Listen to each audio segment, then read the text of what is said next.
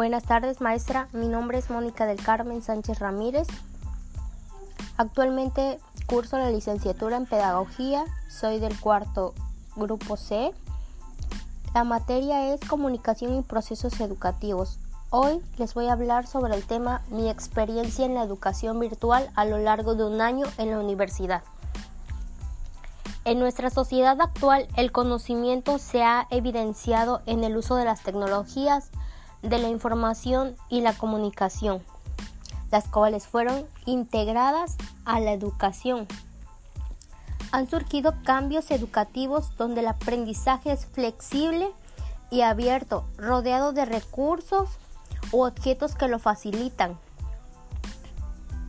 Además, Sabemos que la educación virtual o en línea, que es la con la cual estamos trabajando, es aquella en la que el docente y los estudiantes participan en, un entorno digital, ya sea mediante una computadora, una lab, un teléfono, una tablet, entre otras cosas, haciendo uso de las facilidades que proporcionan las tecnologías digitales.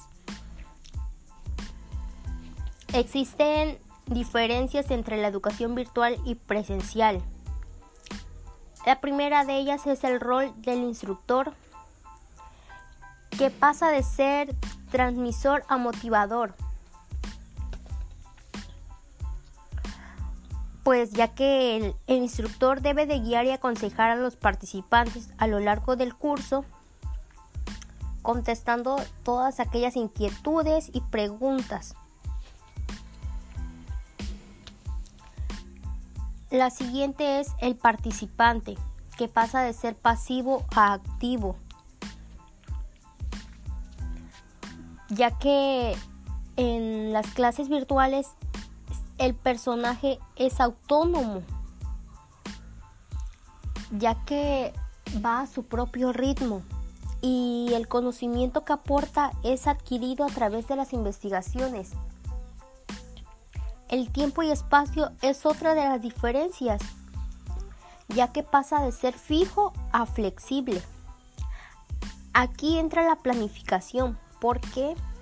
Porque tanto el docente como el alumno debe de planear su tiempo, acoplar su tiempo para, para que pueda realizar otras cosas externas a la educación. Antes se le dedicaban mm, ciertas horas a la educación presencial 7. Actualmente en las clases en línea son dos, una hora, dependiendo de, del tiempo que cada uno de los participantes disponga. La siguiente dice que es el material, que pasa de ser limitado a extenso.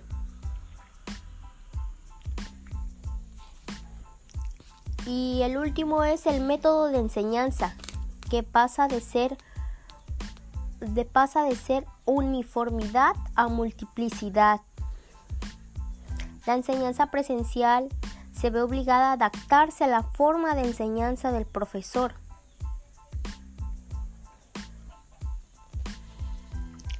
Sabemos que muchos de los educadores invierten ciertos tiempos para poder planificar la enseñanza,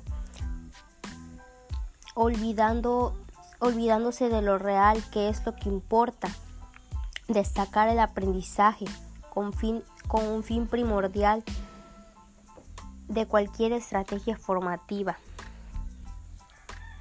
Ahora, mi experiencia que he adquirido a lo largo del año de universidad en base a la educación virtual no ha sido fácil, ya que se me han presentado diferentes problemas, lo económico, lo familiar. Existen otro tipo de alternativas por las cuales uno debe de también estar enfrentando y poder salir adelante. En este último año me dediqué a trabajar para poder este pagar mis inscripciones, ayudar a mi mamá en sus gastos, ya que tuvo una enfermedad fuerte. Pero creo que gracias a Dios estamos saliendo adelante. Y tal vez no es fácil, pero cuando se puede, cuando se quiere, se puede. Y pues actualmente estoy tratando de recuperar el tiempo perdido en las clases virtuales para poder seguir este estudiando y pues terminar mi carrera profesional.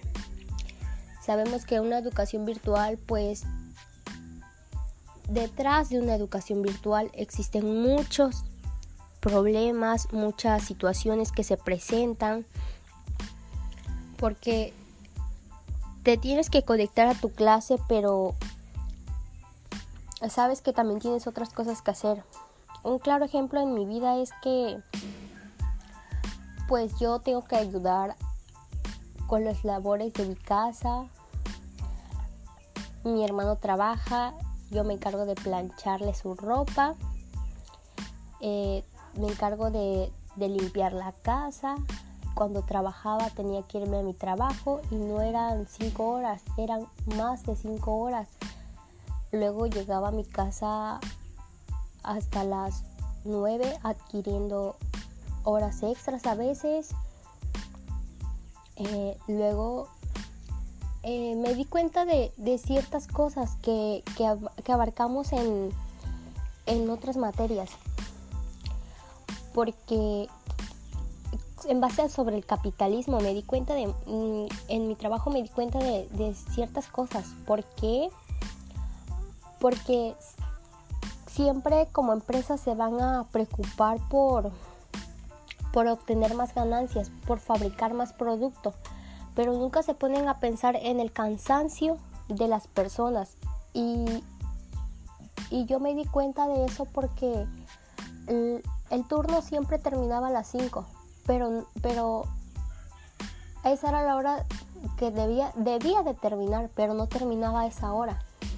Luego eh, terminaba hasta las 8 de la noche, simplemente producción.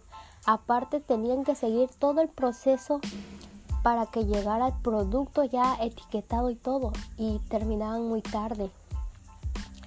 Era como un un tipo de como explotación porque uno como, como ser humano debe de, de descansar también, no debe de, de estar tanto tiempo trabajando o, ser este, tratado de esa manera.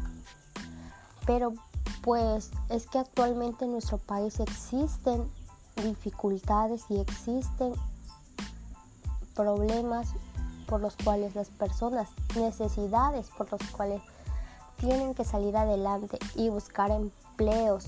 Tal vez no sean empleos muy buen pagados ni tampoco con un buen un buen este horario, pero las necesidades son las que hacen que las personas caigan en ese tipo de de empleos y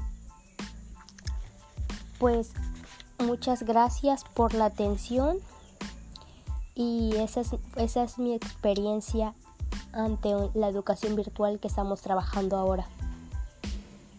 No ha sido del todo buena, pero sabemos que eso va a cambiar y como en ocasiones dicen algunas personas, todo es mental y nos debemos de adaptar a esa situación, pero sabemos que próximamente vamos a estar nuevamente en la educación que teníamos en el pasado.